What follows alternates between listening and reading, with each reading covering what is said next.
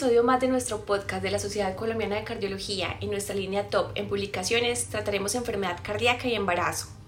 Artículo publicado en la Revista Colombiana de Cardiología y Cirugía Cardiovascular en el año 2018, en un formato tipo entrevista con su autora, la doctora Ana Monera, cardióloga, ecocardiografista, pionera de trabajo en el capítulo de la mujer de la Sociedad Colombiana de Cardiología y actual presidente electa de la Sociedad Interamericana de Cardiología. Es un orgullo, doctora, contar con usted. Felicitaciones por este nuevo cargo, deseándole lo mejor y feliz de darle la bienvenida a nuestro podcast. Bueno, un cordial saludo para todos.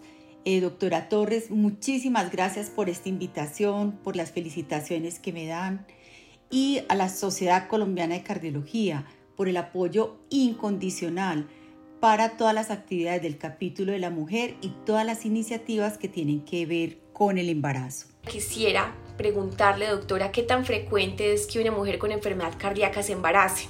Eh, doctora Torres, esta pregunta es muy importante. ¿Qué tan frecuente es que una mujer con enfermedad cardíaca se embarace? Te cuento, enfermedad cardíaca estructural como tal puede encontrarse en el 1 o 4% de los embarazos, pero existe un porcentaje muy alto de mujeres que pueden tener complicaciones como son los trastornos hipertensivos. Actualmente los trastornos hipertensivos lideran las complicaciones durante la gestación en Colombia. ¿Por qué? Porque han aumentado muchos factores de riesgo como el sedentarismo, una alimentación inadecuada, la obesidad, la disminución de la actividad física, no solamente en Colombia, sino en Latinoamérica y en el mundo.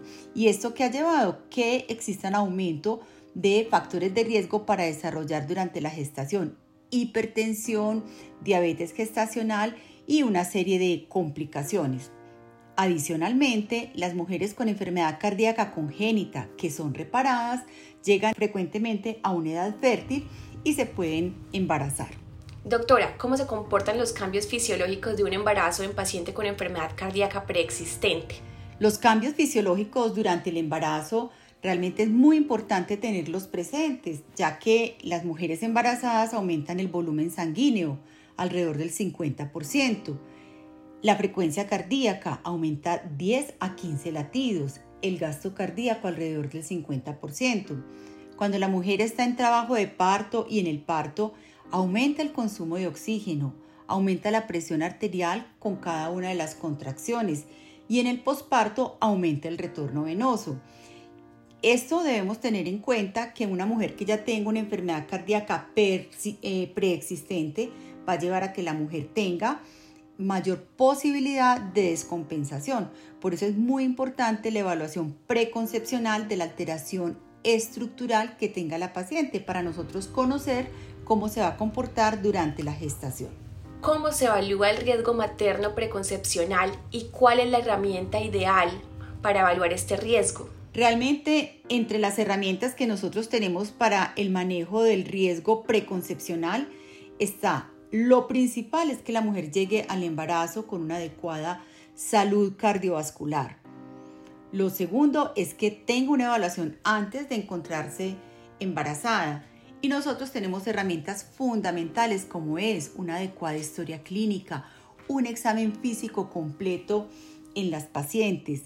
Tenemos la posibilidad de realizar estudios no invasivos durante la gestación que nos ayuda a comprender la fisiología y los cambios cardiovasculares, como son el electrocardiograma, el monitoreo de presión, el monitoreo Holter y muy importantemente la ecocardiografía.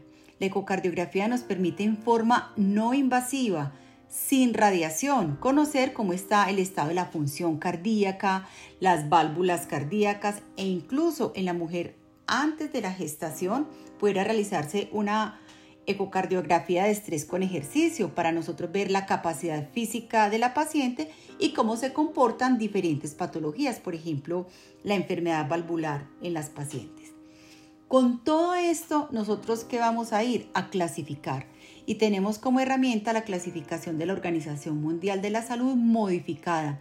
Esta clasificación nos agrupa diferentes patologías en una clasificación grado 1, que son las pacientes de bajo riesgo, grado 2, pacientes con un riesgo moderado, grado 3 y 4, pacientes con riesgo muy alto. Entonces, en esta clasificación tenemos las patologías, nos anotan qué tan frecuentes deben ser los seguimientos y los controles y dónde debe ser el lugar del nacimiento del bebé. Adicionalmente, en esas patologías cardiovasculares que vamos a evaluar, tenemos que buscar medicamentos que sean seguros a la menor dosis posible. ¿Cómo manejamos la patología cardiovascular en el embarazo? ¿Cambia algo el tratamiento? Tenemos diferentes guías para el manejo de las patologías. Usualmente el manejo es similar a las mujeres no embarazadas, pero teniendo en cuenta algunos aspectos. Primero, estamos ante dos o incluso en ocasiones tres pacientes, entonces es fundamental cuidar el bienestar del binomio madre e hijo. En el manejo de las patologías cardiovasculares debemos emplear medicamentos seguros en la menor dosis posible, los métodos diagnósticos que nosotros vayamos a emplear con la menor radiación posible, con la posibilidad de protección para evitar esta radiación y las intervenciones se realizarían intervenciones que solo sean necesarias u urgentes durante el embarazo o si no, estas pueden ser realizadas durante el periodo postparto. Ahora, doctor, hablemos de situaciones especiales como enfermedad valvular, prótesis valvulares, infarto, enfermedad cardíaca congénita, hipertensión pulmonar. ¿Qué podría decirnos, doctora, de estas situaciones especiales en el embarazo? Excelente doctora Torres, que empecemos a hablar de algunas consideraciones generales sobre algunas situaciones en particular. Bueno, para nosotros comenzar con la enfermedad valvular. ¿Qué es lo principal en pacientes con enfermedad valvular? Lo principal es que nosotros antes del embarazo definamos qué pacientes deben ser corregidas o no qué pacientes deben ser intervenidas o qué pacientes pueden realmente tolerar la gestación y permitirles realmente la gestación. Nosotros tenemos que recordar que no se recomienda la gestación en pacientes que tengan una enfermedad mitral o aórtica que sea severa. En esas pacientes idealmente deben ser intervenidas antes de la gestación. Otro grupo de pacientes importantes son las pacientes con prótesis valvulares. Las pacientes con prótesis valvulares nosotros tenemos que asegurar en prótesis mecánicas tener una adecuada anticoagulación durante la gestación. Las pacientes con enfermedad valvular se recomienda un seguimiento muy estrecho y si presentan falla cardíaca o arritmias, realizarles el manejo durante la gestación y podemos realizar intervenciones solo y solo si en casos absolutamente refractarios sin respuesta al tratamiento médico y podemos realizar incluso intervenciones como valvuloplastia con balón o cirugía cardíaca donde sea absolutamente indispensable. En cuanto a la vía del parto, en las pacientes con enfermedad valvular, idealmente debe ser vaginal. La cesárea solo se reserva a pacientes que tengan inestabilidad, y si nosotros tenemos un deterioro clínico, pues debemos realizar un parto temprano y realizar una modificación, una monitorización hemodinámica de estas pacientes. En cuanto a las prótesis valvulares, es muy importante recordar que las prótesis biológicas se comportan como si fuera una válvula nativa. Realmente hay que ver cómo está esa válvula antes de la paciente estar embarazada y algunos estudios han reportado que puede existir algo de deterioro de la prótesis biológica durante la gestación. Otro grupo, que es el grupo de mayor riesgo, son pacientes con prótesis mecánicas. ¿Por qué es de mayor riesgo? Porque estas pacientes tenemos que asegurarles una adecuada anticoagulación. Entonces debemos reunirnos con la madre y su familia para analizar claramente el riesgo-beneficio de la anticoagulación. Por ejemplo, la anticoagulación con warfarina es la forma más segura de anticoagulación para la madre, pero tenemos que analizar con la madre los efectos de teratogenicidad que se puedan presentar según la dosis de warfarina, especialmente durante el primer trimestre. Si nosotros empleamos dosis bajas de warfarina, eh, alrededor de 5 miligramos o menos al día, podría continuarse durante el primer trimestre. Si nosotros tenemos dosis más altas de warfarina, aumenta el riesgo de embriotoxicidad y tenemos que ver la opción de algún cambio de esta anticoagulación con un adecuado seguimiento. Estas prótesis mecánicas pueden anticoagularse durante el segundo y el tercer trimestre, se pueden anticoagular con warfarina y ya no tienen tanto efecto en la teratogenicidad. Las pacientes con infarto agudo del miocardio es importante tener en cuenta que el infarto tiene una incidencia tres veces mayor durante la gestación y que el principal mecanismo es la disección coronaria o también puede existir la presencia de trombos. No es tan común la enfermedad aterosclerótica, aunque se puede presentar. Los criterios diagnósticos son similares en la embarazada y la no embarazada. Los, los criterios diagnósticos para infarto, la troponina sigue teniendo gran utilidad del cuadro clínico del electrocardiograma. Se presenta usualmente eventos coronarios con elevación del segmento ST y recordar que hay medicamentos que podemos emplear por ejemplo los betabloqueadores, la aspirina, los nitratos. Y hay otros medicamentos que tenemos que utilizar solo si son necesarios en la menor dosis posible o dosis recomendada, por ejemplo, el clopidogrel, solo en pacientes con STEN y en el menor tiempo posible. Y hay otros fármacos definitivamente con los cuales no tenemos experiencia durante el embarazo y no se deben utilizar como son glicoproteína 2B3A, el prasugler y el ticaglerol. En cuanto a la enfermedad cardíaca congénita, recordar que hay pacientes donde no se recomienda la gestación. En cardiopatías congénitas, por ejemplo, con disfunción ventricular severa, una disfunción severa atrioventricular, pacientes con circulación de Fontán que estén deteriorados y pacientes con saturación de oxígeno bajas menor del 85% no se recomienda. Como todas las patologías cardiovasculares, el seguimiento debe ser estricto. En la mayoría de los casos, la vía del parto recomendada es el parto vaginal, cesárea solo si existe inestabilidad y realizar una monitorización de las pacientes durante el trabajo del parto y del parto. En las pacientes con hipertensión pulmonar, este es un grupo de muchísimo riesgo durante la gestación. Incluso no se recomienda la gestación en pacientes que tengan hipertensión pulmonar. Si la paciente ya nos llega a nosotros que está embarazada, debemos realizarle un seguimiento estricto, debemos realizar un inicio temprano de vasodilatadores. En estas pacientes, incluso con hipertensión pulmonar, la vía del parto preferida es la vía del parto vaginal y nosotros tenemos que buscar realizar un parto temprano, no dejar prolongar la gestación en este grupo de tan alto riesgo como es la hipertensión pulmonar. Y algo muy importante, la mayoría de complicaciones se presentan en el posparto. Entonces estas pacientes deben estar hospitalizadas en, el posparto incluso hasta 8 días.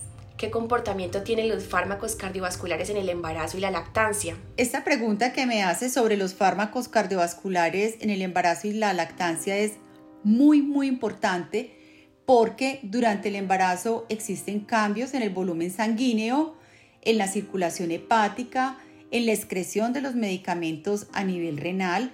Entonces nosotros tenemos que comprender cómo es la farmacodinamia durante la gestación eh, y realizar ajustes si es necesario de los fármacos o controles en los casos en que sea necesario, por ejemplo con las heparinas de bajo peso molecular con factor anti-10A.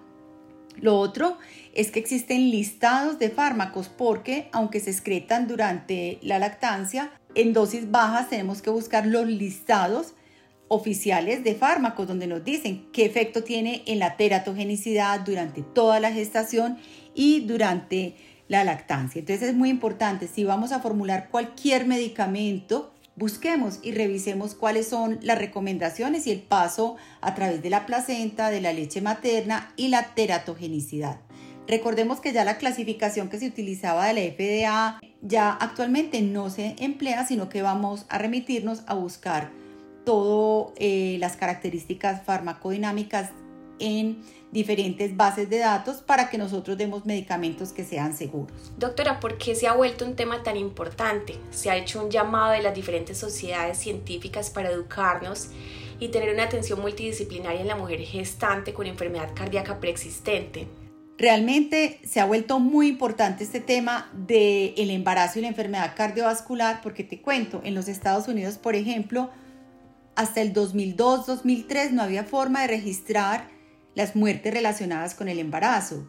A partir de esta fecha, y tardó varios años en implementarse en una forma adecuada, se pudieron definir las muertes relacionadas con el embarazo y con esto vieron realmente que existía una epidemia.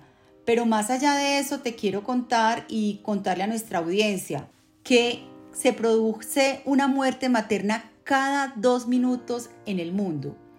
En el año, por ejemplo, 2020 murieron casi 800 mujeres cada día en el mundo. Y si nosotros analizamos, el 95% de esas muertes se dan en países de ingresos bajos, de ingresos medianos, en las zonas rurales, en las comunidades más pobres. También tenemos en Latinoamérica, en Colombia, un porcentaje de adolescentes que llegan a estar embarazadas y tienen un mayor riesgo de complicaciones y de muerte como resultado del embarazo. Entonces, esto unido a los factores de riesgo cardiovasculares, la frecuencia de hipertensión y patologías asociadas en las mujeres, han visto y hemos visto desde diferentes sociedades científicas una epidemia de enfermedad cardiovascular durante el embarazo. Finalmente, doctora, quisiera que nos dejara unas recomendaciones puntuales para mejorar esta atención y, por supuesto, disminuir la morbimortalidad en este tipo de pacientes. Doctora, mil gracias por la invitación a la Sociedad Colombiana de Cardiología por este aporte al cuidado cardiovascular de las mujeres. Quiero darle las gracias y los mensajes finales que les tengo son tres. Uno, la principal estrategia durante el embarazo es la prevención. Las mujeres deberíamos llegar y tener durante toda nuestra vida un cuidado cardiovascular, idealmente desde la infancia. Entonces lo principal es la prevención y llegar con la mejor salud posible durante el embarazo. Dos, el manejo de las mujeres con enfermedad cardíaca es un manejo multidisciplinario que incluye cardiólogo, ginecobstetra, anestesiólogo, pero también muchas otras especialidades y grupos como es la salud mental, psicología, nutrición, rehabilitación cardíaca, genetista, etc. Y el tercer mensaje que les traigo es que estas mujeres que hayan tenido complicaciones durante el embarazo, su patología cardiovascular y su riesgo es durante toda la vida. Es decir, pacientes que hayan tenido hipertensión durante el embarazo, diabetes gestacional, la prevención y el cuidado se extiende a toda la vida, que es lo que conocemos actualmente como el cuarto trimestre. ¿Por qué? Estas mujeres tienen mayor riesgo de infarto, falla cardíaca, ataque cerebrovascular, incluso enfermedad renal entonces el seguimiento debe ser por toda la vida. Le agradecemos a la doctora Ana Munera por su compañía y por los puntos claves tratados a la hora de abordar y desglosar este tema tan importante y de conocimiento para todos en la atención de la mujer en embarazo con enfermedad cardíaca e intervenciones multidisciplinarias que sin duda marcan el pronóstico materno y fetal. Muchísimas gracias por esta invitación y les agradezco la difusión y a nuestros oyentes que compartan y entren en este mundo maravilloso que es la enfermedad cardiovascular y embarazo y el cuidado. Los invitamos a continuar escuchando nuestro podcast para nuestro próximo episodio nuestra línea desde lo básico a lo complejo. Abordaremos el tema miocardiopatía periparto. Soy Ángela Torres, cardióloga de la Fundación Cardiovascular de Colombia en la ciudad de Bucaramanga, miembro de la Sociedad Colombiana de Cardiología, capítulo de cardiólogos jóvenes y para mí fue un orgullo acompañarlos en este episodio.